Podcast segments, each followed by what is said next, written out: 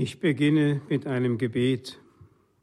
Herr, ich möchte überall dahin gehen, wo du mich brauchen willst, um dein Werk fortzusetzen. Herr, du siehst alles ganz klar. Ich möchte, dass du mich beweglich und gelehrig findest, willig wegzugehen und einen Platz aufzugeben, wenn du es verfügst. Hilf mir offen und verfügbar zu sein, wenn du mich rufst. Verhindere, dass ich mich gemütlich irgendwo einrichte, dass ich mich an irgendetwas hänge. Überall, wo du mich haben willst, will ich gern, von deiner Gnade gestützt, meine Zeit, mein Herz, meine Kräfte und meine Talente einsetzen, um deinem Reich zu dienen. Amen. Im Namen des Vaters und des Sohnes und des Heiligen Geistes. Amen. Liebe Schwestern, liebe Brüder, liebe Radio Horeb Familie, ich möchte die Betrachtung heute Nachmittag beginnen mit einem kurzen Schriftwort aus dem vierten Kapitel bei dem Evangelisten Lukas von den Versen 16 bis 21. So kam Jesus nach Nazareth, wo er aufgewachsen war, und ging wie gewohnt am Sabbat in die Synagoge. Als er aufstand, um aus der Schrift vorzulesen, reichte man ihm das Buch des Propheten Jesaja. Er schlug das Buch auf und fand die Stelle, wo es heißt, der Geist des Herrn ruht auf mir, denn der Herr hat mich gesalbt und er hat mich gesandt, damit ich den Armen eine gute Nachricht bringe, damit ich den Gefangenen die Entlassung verkünde und den Blinden das Augenlicht, damit ich die Zerschlagenen in Freiheit setze und ein Gnadenjahr des Herrn ausrufe. Dann schloss er das Buch, gab es dem Synagogendiener und setzte sich. Die Augen aller in der Synagoge waren auf ihn gerichtet. Dann begann er ihnen darzulegen, heute hat sich das Schriftwort, das ihr eben gehört habt, erfüllt. Das war eine besondere Stunde. Das war eine Premiere, das war eigentlich ein Donnerschlag. Nur die Leute haben es nicht gemerkt. Wir wissen ja, wie die Geschichte ausging. Man hätte Jesus beinahe gelyncht nach seiner berühmten Primizpredigt. Das war ja in seiner Heimatgemeinde das erste Auftreten in der Synagoge. Er kommt mit einer frohen Botschaft, mit einer Freudennachricht, zitiert den Propheten Jesaja und dann sagt er, heute hat sich dieses Schriftwort erfüllt. Das hat es eigentlich so bis dahin und später auch nie wieder gegeben, dass die ganze alttestamentliche Erwartung und Verheißungen, die die Leute ja am Sabbat in den Synagogen immer wieder zu hören bekamen, aus den Propheten, die Erwartung des Messias, die ganze Sehnsucht des Menschen nach Erlösung jetzt in Person vor ihnen steht. Denn in der Person Jesu erfüllt sich das Ganze. Das war eine Premiere besonderer Art. Die Leute in dem kleinen Dörfchen Nazareth haben gar nicht gewusst, was ihnen da passiert ist. Das war wirklich ein Donnerschlag vom Himmel. Aber wie das so oft ist bei großen Ereignissen, die Gott in unserem Leben wirkt, wir merken es oft gar nicht. Oft im Nachhinein, im Nachhinein, in der Rückschau, wie einmal ähm, Jesus zu dem Propheten Elia sagt, ich gehe an dir vorbei, du kannst mich nicht schauen, aber wenn ich vorbei bin, dann wirst du mich von hinten sehen können. In der Rückschau, da ist einem auf einmal deutlich, das war ja ein wunderbares Eingreifen Gottes. Ich hatte das in meinem Leben auch einmal erlebt nämlich als ich mir meinen Primizspruch ausgesucht habe.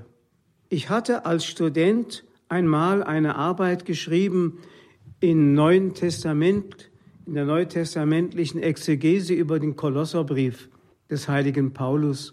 Und deswegen dachte ich, ich müsse doch vielleicht einen günstigen Primitspruch im Kolosserbrief finden, der ein Motto für mein Leben als Priester und meinen Dienst sein könnte. Und dann fand ich den, wo der heilige Paulus die Gemeinde bittet, betet auch für mich, dass Gott meinem Wort der Verkündigung eine Türe öffnet in den Herzen der Menschen. So ungefähr sinngemäß. Nun gut, das habe ich als Primitspruch genommen. Viel später, als ich Gefängnisseelsorger schon war, habe ich wieder einmal diese Schriftstelle mir angeschaut im Zusammenhang des Kolosserbriefes. Da war das ja nur der Dreiviertelsatz, der nicht vollendet wurde. Es heißt nämlich, dass ich das Wort verkünde, um dessen Willen ich im Gefängnis bin. Also hat der liebe Gott mir doch schon rechtzeitig sagen wollen, was mein Schicksal als Priester sein würde, was mir damals gar nicht bewusst war, erst im Nachhinein mir es deutlich gemacht hat. Hätte ich das vorher gewusst, dann hätte ich es natürlich mit auf den Zettel draufgeschrieben. Aber so geht das manchmal, dass Gott einem erst im Nachhinein klar macht, was da äh, sich ereignet hat und sich ereignen wird. Und was mich gerade in dieser Zeit als Gefängnisseelsorge besonders beschäftigt hat, war genau diese Stelle hier, wo es heißt, er hat mich gesalbt und hat mich gesandt, damit ich den Armen eine frohe Botschaft, eine Freudenbotschaft bringe und damit ich den Gefangenen die Entlassung verkünde und den Blinden das Augenlicht. Mir ist es oft so in den Sinn gekommen, den Armen die frohe Botschaft verkünden. Und dann auch noch mit den Mitteln der Armen. Wissen Sie, was die Mittel der Armen sind? Das sind die leeren Hände. Wenn Papst Benedikt von der Entweltlichung der Kirche gesprochen hat, hat er eigentlich diese leeren Hände gemeint. Wir haben nichts zu bieten, wir haben keine Stütze, wir haben kein Konzept, wir wissen gar nicht, wie es geht. Schauen Sie mal, als die ersten Jünger von Jesus gesandt waren, bis an die Grenzen der Erde zu gehen, um das Evangelium zu verkünden. Wir haben schon von den 153 Fischen gehört. Die hatten doch überhaupt kein Seelsorgekonzept. Jesus hat kein Seelsorgeamt gegründet. Es gab überhaupt keine Handreichungen. Es gab weder eine schriftliche Dogmatik, also Kirchenlehre, noch ein Glaubensbekenntnis, noch eine Moraltheologie. Es gab gar nichts. Es gab nur eines, den Heiligen Geist. Sie mussten sich ganz auf den Heiligen Geist verlassen. Und es wird immer wieder in der Apostelgeschichte berichtet, wenn sie nicht weiter wussten, dann haben sie gebetet, gefastet, um den Heiligen Geist gebetet und dann hat er ihnen den Weg gewiesen, den sie gehen sollten. So fing die Kirche einmal an mit dieser totalen Armut. Also es war im Jahre 1970, ich hatte gerade mein Pfarrexamen gemacht.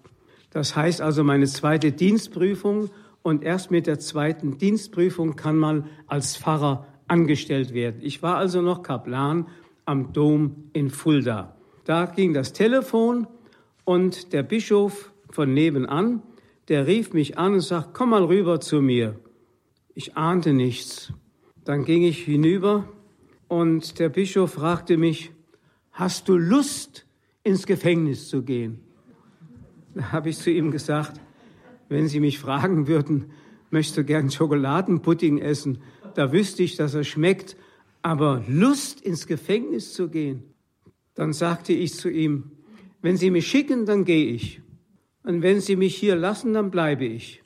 Ich hatte nämlich als Priesteramtskandidat vor der Priesterweihe mir innerlich so eine Art Gelübde gemacht, ich möchte nur solche wichtigen Entscheidungen treffen im Gehorsam gegen meine Vorgesetzten. Das hatte ich mir zum Vorsatz gemacht. Das war kein feierliches Gelübde, das war einfach mein Vorsatz. Im Grunde wurde er noch einmal bekräftigt bei meiner Priesterweihe, als der Bischof die berühmte Frage stellte, bist du bereit, mir und meinen Nachfolgern den Gehorsam zu leisten, wobei ich gesagt habe, ja. Also ging es jetzt nicht um die Lust ins Gefängnis zu gehen, sondern um den Auftrag, den Gefangenen die frohe Botschaft zu bringen. Ich weiß noch, wie ich damals zurück ins Dompfarrhaus kam, zu meinem Chef, dem Dompfarrer, und er fragte mich natürlich sehr gespannt, was hat der Bischof gesagt? Und da habe ich gesagt, ich gehe ins Gefängnis. Und dann sagte der Pfarrer, abgeschossen, abgeschossen. Auf Deutsch, deine Karriere ist beendet. Der hatte gemeint, ich müsse gleich Domkapitular werden oder so etwas und dann damit diese berühmte Laufbahn machen, die dann irgendwo so als Weihbischof oder in, in den höheren Etagen des Generalvikariats endet mit irgendeinem Titel und mit einem wichtigen Schreibtisch und einer Sekretärin. Nichts dergleichen. Von Sekretärin überhaupt keine Spur. Ich musste ins Gefängnis. Und ich weiß noch, wie ich mich am 1. Dezember im Jahre 1970 im Gefängnis eingefunden habe. Mir wurde, ich hatte wirklich keinerlei Vorbildung, keinerlei Ahnung, wie geht so etwas. Ich hatte auch nicht einen Vorbereitungskurs, das wird ja heute immer von Seelsorgeämtern angeboten, einen Vorbereitungskurs gemacht. Ich hatte gar nichts. Ich wusste nicht, ich kannte mich auch nicht in dem System des Strafvollzugs aus, also in diesem ganzen organisatorischen Getriebe. Ich kam dorthin und irgendein Sozialarbeiter führte mich in den Zellentrakt und wies mir eine dreckige Gefangenenzelle zu. Ich muss das wirklich sagen, eine schmutzige Gefangenenzelle. Da stand drin ein Tisch, zwei Stühle und ein Spind, wie die Gefangenen das hatten, und ein aus Dachlatten zusammengezimmertes Bücherregal mit uralten Schinken, so wie sie früher die Leihbüchereien hatten für die Gefangenen. Gefangenenbücherei nannte sich das. Das war alles. Kein Telefon, kein Schreibtisch, keine Schreibmaschine. Ich stand in meinem Büro, stand ich also befördert ins Gefängnis da und wusste nicht ein noch aus. Und da öffnete sich die Tür, da kamen zwei, drei neugierige Gefangene rein. Und die zeigten sich auch sehr behilflich und fragten mich, können wir Ihnen was helfen? Da sagte ich, ich brauche einen Schreibtisch. Ich habe keinen Schreibtisch. Auch den können wir Ihnen organisieren. Und die verschwanden.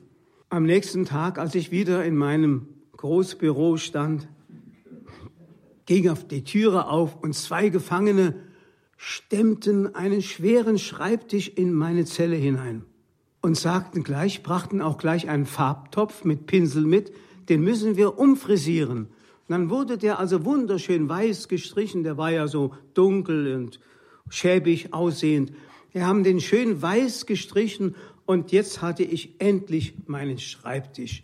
Nach einer Woche, als ich wieder mal an meinem schönen Schreibtisch saß, ging die Türe wieder auf. Da kommt ein uniformierter Gefängnisbeamter rein, sagt, Herr Pfarrer, darf ich bei Ihnen mal reinschauen? Mir haben Sie den Schreibtisch geklaut.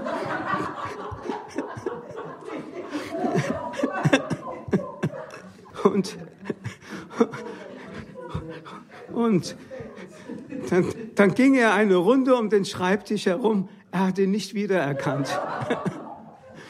So hatte ich also meinen Schreibtisch und auf dieselbe Weise bekam ich dann auch meine Schreibmaschine. Die haben die mir auch organisiert. Also diese Kerle waren also prächtig. Die haben mir zu allem geholfen, was ich auf amtlichem Wege nicht organisieren konnte, haben die Gefangenen, die waren ja in diesen Dingen geübt, gell, haben die mir alles besorgt. So fing es an. Ich muss sagen, ich habe etwas kennengelernt von einer Liebenswürdigkeit, die ich vorher nicht geahnt hätte. Denn ich bin in das Gefängnis gekommen und dachte, Jetzt trittst du vor eine Front von Ablehnung, von einer geballten Ablehnung von Verbrechern und Dieben und Mördern und Ganoven, die also mit Kirche und Gott sowieso nichts zu tun haben wollen, weil sie ja immer gottlos gelebt haben. Du wirst nur abgelehnt werden. Ich habe was ganz anderes vorgefunden. Menschen, die liebenswürdig waren, wenn auch labil, wenn auch labil. Und das ist ein Thema, das ist, möchte ich in dem Zusammenhang mal sagen, weil es ja um das Thema Freudenbotschaft und Evangelisierung geht. Es geht ja darum, den Menschen, die gerade Sehnsucht haben nach etwas Schönem, nach etwas Gutem, diesen Menschen diese Sehnsucht zu erfüllen. Und das habe ich genau da gefunden. Da habe ich nämlich festgestellt, was im Gefängnis unter den Gefangenen war, das war weniger Bosheit, das war mehr Labilität. Und ich darf das wirklich mal sagen, ich habe unter den Gefängnisbeamten mehr Bosheit gefunden als unter den Gefangenen. So grausam das klingen mag, so hart das klingen mag, aber es war wirklich so. Die Gefangenen waren zum Teil liebenswürdig, auch ihre Art.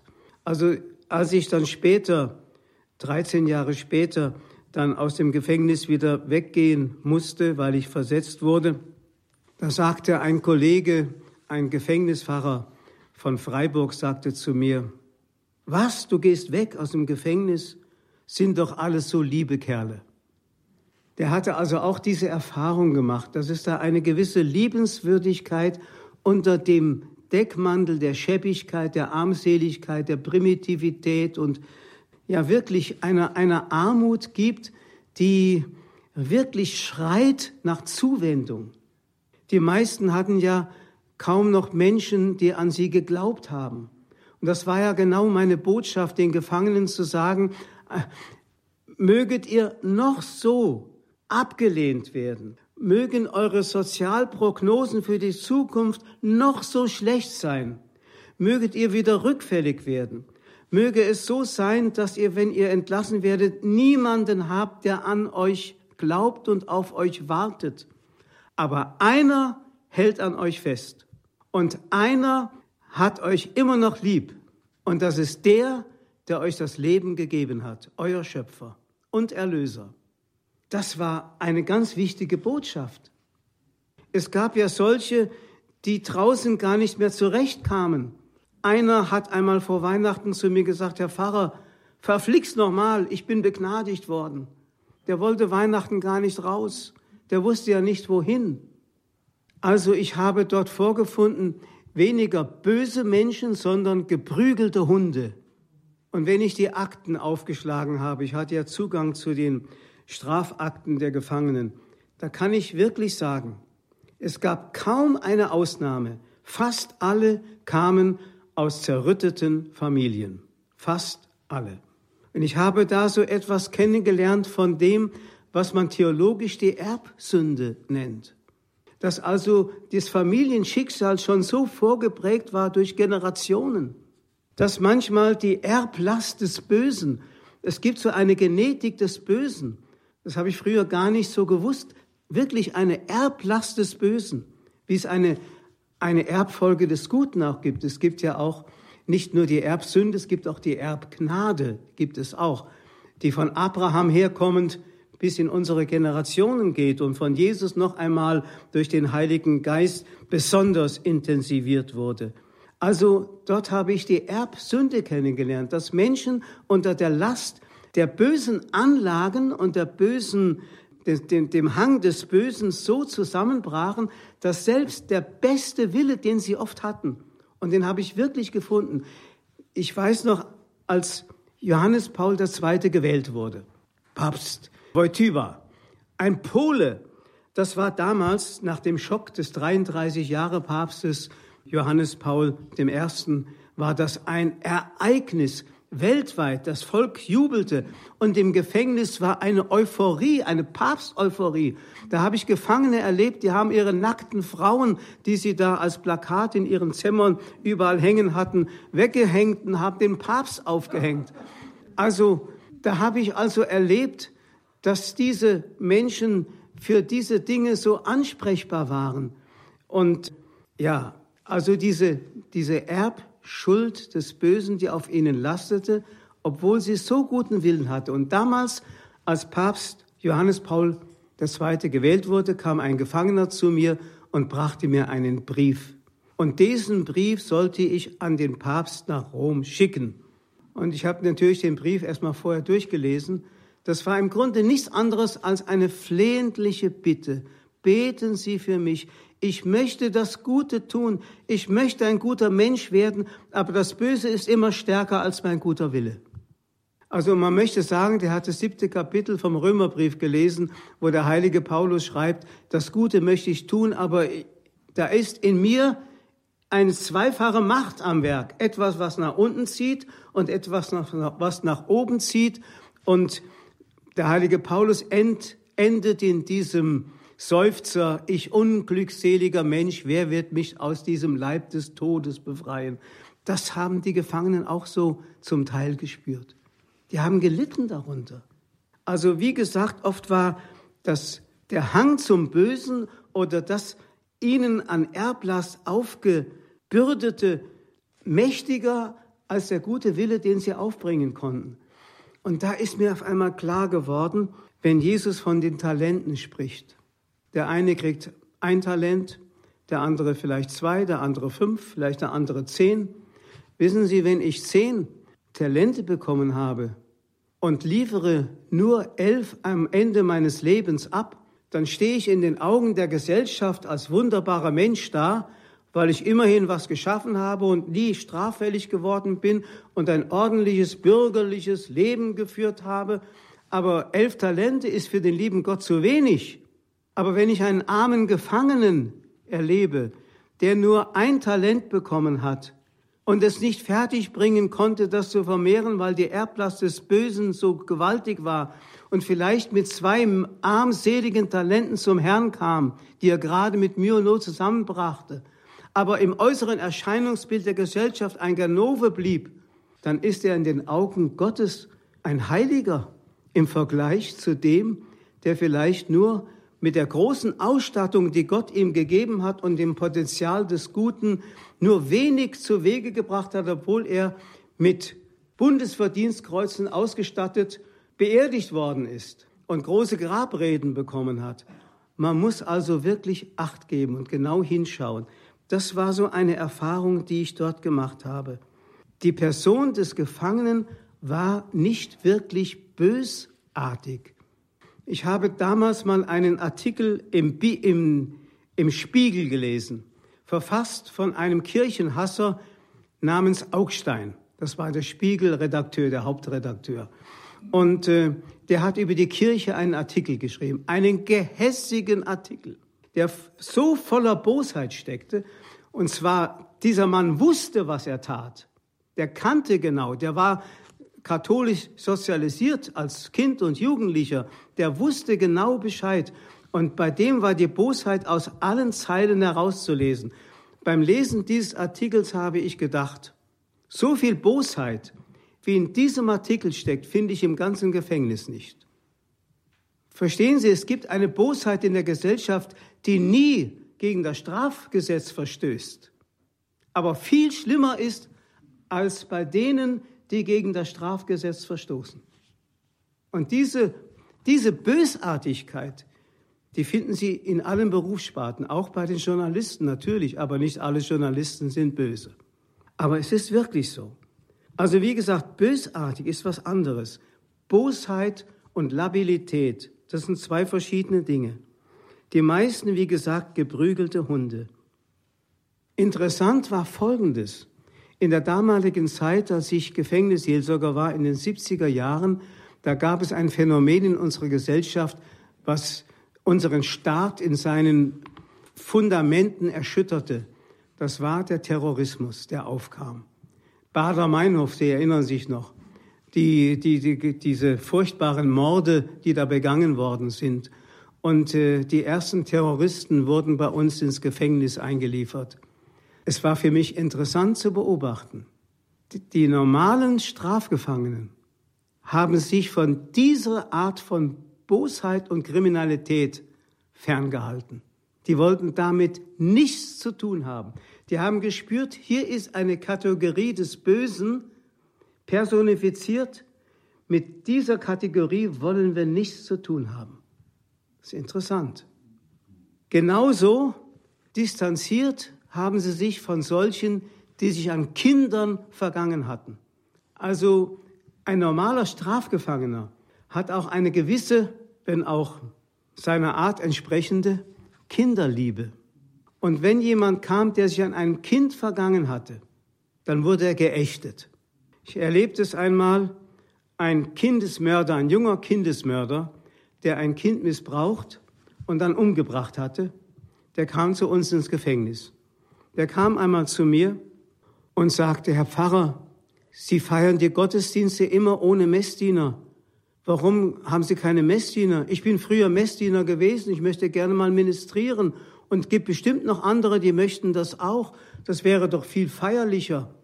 Ich konnte mich mit diesem Gedanken nicht befreunden, weil ich dachte, wenn da vorne diese, diese raubeinigen Gestalten am Altar stehen mit ihren tätowierten Armen und mit ihren zerzausten Haaren und ministrieren, das gibt ja wohl lächerliche Figuren, das stört vielleicht die Andacht der anderen, wenn man überhaupt von Andacht sprechen kann. Ich konnte mich nicht durchringen. Aber dann vor Weihnachten kam er wieder und mit demselben Anliegen. Dann dachte ich, ja, also an der Krippe, da waren doch die Hirten. Das waren auch keine besseren Leute. Also wenn die schon bei der Grippe bei Jesus so nah dran sein konnten, dann müsste auch ein Gefangener vor dem Altar ministrieren können. Dann habe ich Messdienergewänder angeschafft, schöne weiße Gewänder. Und dann habe ich also zu Weihnachten vorgesehen, diese Messdiener durften ministrieren. Es war soweit, ich stand in der Sakristei mit den beiden Gefangenen in Messdieneruniform. Auf einmal ging die Türe auf, ein Gefängnisbeamter kommt herein, nimmt mich beiseite und sagt zu mir, Herr Pfarrer, wissen Sie eigentlich, was dieser Mann gemacht hat? Der Kindesmörder. Wissen Sie, was der gemacht hat? Sagte ich, ja. Und so einen Mann lassen Sie ministrieren? Da habe ich gesagt, warum nicht? Er sagt, ich warne Sie. Ziehen Sie den Mann wieder zurück, es gibt einen Aufruhr beim Gottesdienst, es gibt einen Aufstand unter den Gefangenen. Und dann habe ich zu dem armen Kerl gesagt, zieh dich wieder aus und geh auf deinen Platz zurück. Der macht ein ganz betrübtes Gesicht. Aber es wurmte in mir. Und dann dachte ich, verflixt doch mal, die Hirten an der Krippe, die kamen mir wieder in den Sinn. Dann bin ich wieder rausgegangen, habe ihn wieder reingeholt. Zieh dich wieder an. Hat er sich wieder angezogen. Und dann sind wir zum Altar geschritten und haben den schönsten Weihnachtsgottesdienst ungestört gefeiert. Ungestört. Wenige Tage später ging ich durch den Gefängnisgang an den Zellen vorbei und komme an dem Raum vorbei, wo die Aufsichtsbeamten sich aufhielten. Als sie mich sahen, riefen sie mich zu sich rein und sagten, Herr Pfarrer, wir haben gehört, Sie haben am Weihnachtstag den und den als Ministranten genommen. Das finden wir unmöglich. Sag ich, warum? So eine Sünde kann nicht einmal Gott verzeihen. Dann habe ich zu den Beamten gesagt, hören Sie mal zu. Für die Sicherheit und Ordnung im Gefängnis sind Sie zuständig. Für den Gottesdienst bin ich zuständig. Verstehen Sie? Dann sagten die, wir bringen das vor dem Personalrat. Nichts ist passiert, sondern wir haben unsere Gottesdienste weiter so gefeiert. Und es war merkwürdig, die Gefangenen haben ein ganz feines Gespür entwickelt für Sakralität, für das Heilige. Mein Vorgänger, der im Gefängnis war, der hat auf dem Gebiet wirklich versagt. Wissen Sie, was der gemacht hat? Der hat Tischgottesdienste gefeiert, hat neben sich einen Schallplattenspieler gehabt, hat eine Schallplatte aufgelegt, hat ein paar Gefangene um sich versammelt, dann haben die eine Mahlfeier gemacht, da kam keiner mehr zum Gottesdienst. Ich hielt eine ganz normale nach dem römischen Ritus gestaltete heilige Messe mit Orgel und allem drum dran, wir hatten ja auch einen Gefängnisorganisten, der von außen kam, habe den Gottesdienst so gehalten, wie ich ihn draußen auch in einer Gemeinde gehalten hätte. Und er füllte sich und es kamen immer mehr. Die Motive sind natürlich da auch verschiedener Art gewesen, das muss man sagen. Da kamen ja Gefangene aller Konfessionen. obwohl es auch noch einen separaten evangelischen Gottesdienst gab. Aber es kamen Gefangene aller Konfessionen. Schon aus dem Grund, weil sonntags sich im Gefängnis kaum etwas abspielte, außer die Möglichkeit, den Gottesdienst zu besuchen. Und da konnte man wenigstens mal eine Stunde aus seiner Zelle heraus. Und man kann wirklich sagen, der Gottesdienstraum war ein Raum der Freiheit. Die spürten etwas, wo Gott ist, dort ist Freiheit. Wo ein Gottesdienst gefeiert wird, dort ist wirklich die Luft zum Atmen da. Frei, die freiheitliche Luft zum Atmen, das haben die zwar so nicht ausgedrückt, aber sie haben es gespürt. Da war also ein richtiger ausge, wie soll ich sagen, ein, ein, ein durchtriebener Ganove, der mit Gott eigentlich überhaupt nichts am Hut hat, wie man sagt. Der kam regelmäßig zum Gottesdienst. Der hatte überhaupt keine Ahnung. Der hat einmal mich gefragt, Herr Pfarrer, warum ziehen Sie denn immer zum Gottesdienst so eine Plane an? Der wusste gar nicht, was ein Messgewand ist. Und eines Tages kam er zu mir und sagte, Herr Pfarrer, also ich muss sagen, wenn Sie beim Gottesdienst diese weiße runde Scheibe da hochhalten, dann kriege ich eine Gänsehaut. Der hat das gespürt. Der hat gespürt, das ist etwas Besonderes. Und vor allem, die ich als Messdiener genommen habe oder die sich als Messdiener bereitgestellt haben, die standen vor dem Altar wie die Engel mit gefalteten Händen, gerade, kein Blick nach rechts, kein Blick nach links. Das war ein Ehrendienst vor dem Throne Gottes. Das kann man sich gar nicht vorstellen, weil es für sie so etwas ganz besonders Heiliges war. Und da habe ich gespürt, wenn wir die Gottesdienste so feiern, wie sie auch vorgeschrieben sind, lesen Sie einmal, was Papst Benedikt dazu gesagt hat über die Gottesdienstfeiern. Wir sind nicht die, die den Gottesdienst gestalten. Wir, unsere Kreativität ist beim Gottesdienst überhaupt nicht gefragt. Und je kreativer wir werden, desto schlechter ist der Gottesdienst. Manche machen den Altarraum zur Bühne, machen da ihre Mätzchen und ihre Vorführung, um irgendwie so den Leuten äh, ein bisschen Unterhaltung zu bieten. Ich habe den Gottesdienst ganz normal gefeiert. Und siehe da, die Gefangenen waren zutiefst ergriffen von dieser Art der Feier. Es konnte gar nicht genug die Orgel spielen und die, die Gesänge, die wir gesungen haben. Es hat sie alles tief berührt. Es waren natürlich nicht alle Gefangenen, das ist klar. Ich habe also erlebt, dass im Gefängnis eine ähnliche Struktur herrscht wie in einer ganz normalen Gemeinde draußen. Da gab es also den normalen Gefangenen, der vielleicht auch mal getauft worden ist und der mit Gott also wirklich nichts am Hute hatte. Der blieb dann eben in seiner Zelle.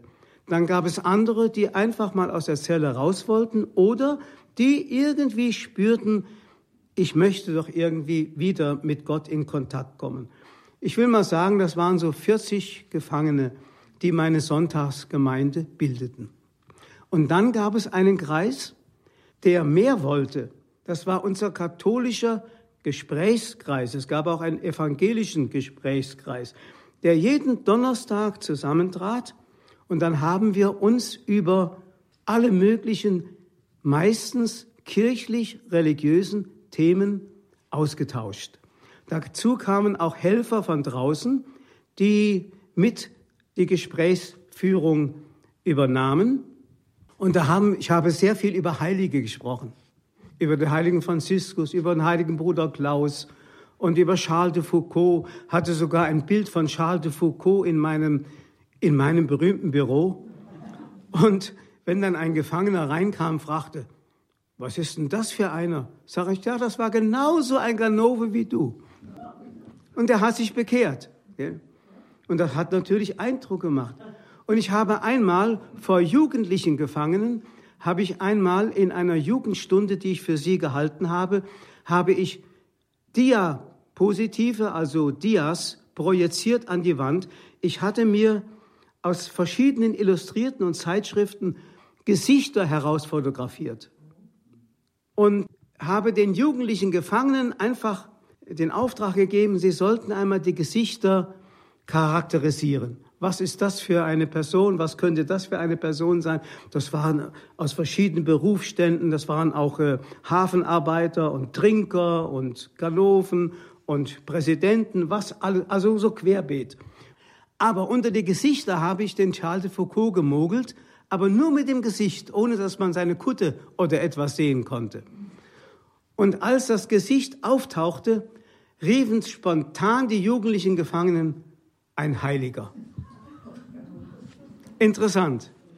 Interessant. Die haben ein Gespür für das Sakrale gehabt. Und gerade dieser ausgekochte Kerl, der also sagte, Herr Pfarrer, was ziehen Sie denn immer für eine Plane an beim Gottesdienst? Der kam nach seiner Entlassung mal zu mir in meine kleine Dachwohnung und da sah er die Bilder an, mein, an der Wand hängen. Ach, das ist der Charles de Foucault, das ist der heilige Franz von Assisi, ach, das ist der Bruder Klaus von Flühe. Der hatte also einiges gelernt im Gefängnis.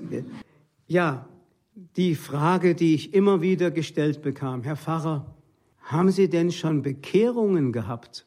Haben Sie denn schon Erfolg gehabt? Diese Frage konnte ich nie beantworten.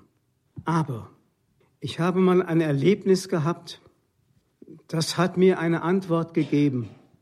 Es war ein Gefangener, der war ein haltloser Alkoholiker, der immer wieder in der Gosse lag und nie auf die Beine kam. Wenn er draußen war, war er verloren, weil er immer wieder an der Flasche hing. Für den war es eine Wohltat, im Gefängnis zu sein. Da war er weg vom Alkohol und das konnte, war ein intelligenter Mann, mit dem ich mich gern und gut unterhalten konnte. Aber draußen war er verloren. Und er kam eines Tages zu mir zur Beichte und sagte, Herr Pfarrer, ich muss mein Leben mal in Ordnung bringen. Und dann hat er gebeichtet und sein ganzes sündenhaftes und sein verfuschtes Leben vor Gott ausgebreitet. Nachdem ich ihm die Lossprechung gegeben habe, die er kniend empfangen hat, stand er auf, drehte sich zu mir um und sagte, Herr Pfarrer, von nun an wird meine Gefängniszelle eine Klosterzelle sein. Da habe ich begriffen, dieser Mann hat wunderbar erkannt, was Freiheit ist. Freiheit bedeutet nicht, keine Mauern um sich herum zu haben. Freiheit bedeutet nicht angekettet, nicht angekettet zu sein, sondern Freiheit bedeutet innerlich frei zu sein. Denn wie oft habe ich den Gefangenen gesagt, was nützt euch die Freiheit, wenn ihr euer Gefängnis immer mit euch weiter herumtragt? Wenn ihr euren Rundgang da täglich um eine Stunde innerhalb der Gefängnismauern macht, ihr würdet ja am liebsten durch die Gefängnismauern durchbrechen in die Freiheit, aber dann habt ihr, sie immer noch nicht. Überall stößt ihr an die Mauern. Ihr müsst eine ganz andere Blickwinkel nehmen eine ganz andere Perspektive. Schaut doch mal nach oben. Unendliche Freiheit. Das ist der freie Himmel. Horizontal nur Mauern, aber vertikal ist der Himmel da. Habe ich übrigens später bei Etty Hillesum, der verfolgten Jüdin, noch einmal in ihrem Tagebuch gefunden, dass sie genau diese Erkenntnis hatte. Je enger die Juden zusammengepfercht wurden, je enger ihr Lebensraum wurde. Sie wurden ja in Ghettos eingesperrt und durften nicht mehr die Öffentlichkeit wahrnehmen in ihrem Leben. Da schrieb sie, uns bleibt aber immer noch der Blick in die unendliche Freiheit nach oben. Das war also kein Zynismus, den ich den Gefangenen da sagte, wenn ich sagte, richte den Blick nach oben. Das war im Grunde ein Angebot, die wahre Freiheit zu suchen und zu finden. Nun wurde aber dieser gute Mann, der also diese Freiheit gefunden hatte, wieder entlassen. Und wie ging es weiter? Er verfiel wieder dem Alkohol. Da war wiederum das Triebhafte mächtiger als der beste Wille von ihm. Und dann habe ich eine Zeit lang gar nichts mehr von ihm gehört. Und eines Tages kam ich in die Untersuchungshaftanstalt und da fand ich einen Zettel in meinem Fach, Herr Pfarrer, ich möchte Sie sprechen. Ein mir völlig unbekannter Gefangener wollte mit mir reden. Ich ging zu ihm hin, dann sagte er, ach, Herr Pfarrer, gut, dass Sie kommen. Ich wollte Ihnen schon so lange erzählt haben, wie der Manfred, so hieß der Alkoholiker, wie der Manfred gestorben ist. So, der ist gestorben.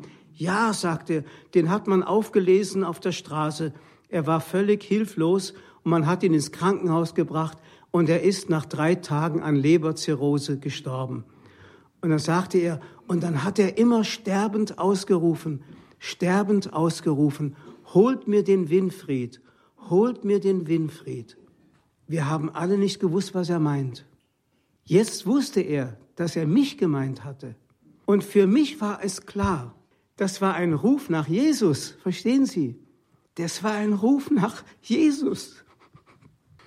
Der hat gespürt, der einzige Rettungsanker, den er noch hat, ist der, dem er einmal seine Sünden bekennen durfte und der ihn freigesprochen hat. Und von da an wusste ich, was seelsorgerlicher Erfolg ist. Verstehen Sie? Dass wir es vielleicht fertigbringen als Priester und Seelsorger, dass ein Mensch in der entscheidendsten Stunde seines Lebens weiß, an wen er sich zu wenden hat. Verstehen Sie? In den Augen der Gesellschaft blieb er ein gescheitertes Wesen, versagt, versoffen, versifft, zugrunde gegangen. Aber in den Augen Gottes völlig anders. Der hat mit seinem kleinen Talentchen was gemacht, aber er kam nicht durch gegen diese Übermacht dessen, was ihn so gefangen gehalten hat. Während andere vielleicht, wie gesagt, mit großen Lobsprüchen bedacht begraben werden und vor Gott ganz anders dastehen.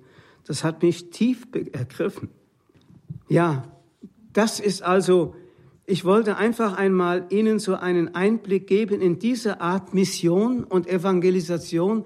Mir hat es irgendwie leid getan, dass immer mehr Priester aus Gefängnissen abgezogen wurden weil die in der Seelsorge draußen in den Vereinen verheizt werden sollten, sage ich einmal, und äh, dann durch irgendwelche Laienkräfte ersetzt wurden, da habe ich gedacht, es ist schade, es ist schade, wenn Jesus gekommen ist, wie wir eben gehört haben, um den Armen die frohe Botschaft zu bringen und den Gefangenen die Entlassung. Jetzt haben Sie verstanden, was unter Entlassung zu verstehen ist. Diese innere Freiheit, dienen, das zu bringen. Warum gehen wir nicht an diese Orte?